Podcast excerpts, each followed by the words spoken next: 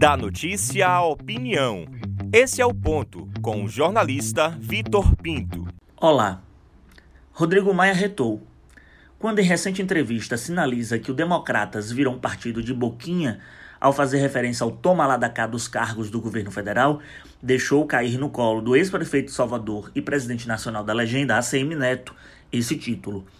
A ira do futuro ex-presidente da Câmara Federal está resumida nas eventuais traições de membros do Democratas que abriram mão do nome do deputado Baleia Rossi do MDB, que é o candidato de Maia na disputa pela presidência da Câmara dos Deputados. A visita do deputado federal Arthur Lira, rival de Baleia, filiado ao PP, aqui em Salvador, tratado com pompa em um disputado almoço no restaurante Barbacoa, gerou ciúmes e mostrou o caminho da briga pela presidência. Além de deputados da base do governo Rui Costa, principalmente do PP do vice-governador João Leão, os parlamentares eleitores do grupo netista não se esconderam dos jornalistas e deram sinais claros de apoio. Apesar de lideranças ligadas à ACM Neto apontarem somente como cortesia a recepção, a visita de Lira foi mais badalada na comparação com a de Baleia fez recordar a disputa de 2015, quando Eduardo Cunha e Arlindo Quinaglia disputavam a vaga. O MDBista Eduardo Cunha dominou o noticiário baiano e mostrou ter maioria da bancada da Bahia em seu favor, fato muito semelhante ao acontecido agora com Arthur Lira. Ainda sobre apoios e a Neto ter ou não sua boquinha para cargos federais, e abro um parêntese aqui.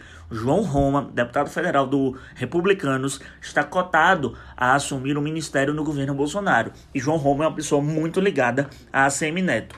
A conversa que eu tenho aqui no bastidor é que não querem se indispor com o presidente Jair Bolsonaro porque ele resolveu dar uma banana para o seu fiel eleitor, dizendo que não recriaria cargos e que não faria o toma lá da cá, e agora está abrindo as torneiras para o Centrão.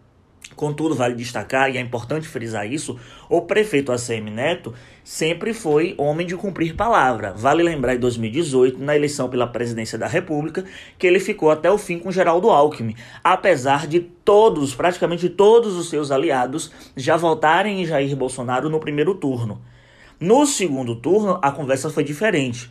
Pela sanha antipetista, ele apoiou o capitão e tentou colher as benesses institucionais, mas, mas ao mesmo tempo tentou se afastar dos holofotes para não carregar qualquer tipo de pecha futura. Mas é notório e importante frisar que o resultado da Câmara nesta eleição, nesta eleição que acontece nesta segunda-feira, vai garantir os caminhos futuros de 2022. Neto ficou no meio termo. Pelo conversado com alguns, ele demonstra ter se afastado do front para não colher prejuízos e destoar do lobby futuro. Caso não busque punir eventuais traidores dentro do Democratas, ele vai colocar em xeque a sua autoridade na sigla. Se isso não ocorrer, deixará claro que o jogo duplo fez parte da estratégia de continuar amigo do poder, independente de quem nele esteja. Eu sou Victor Pinto e esse é o ponto.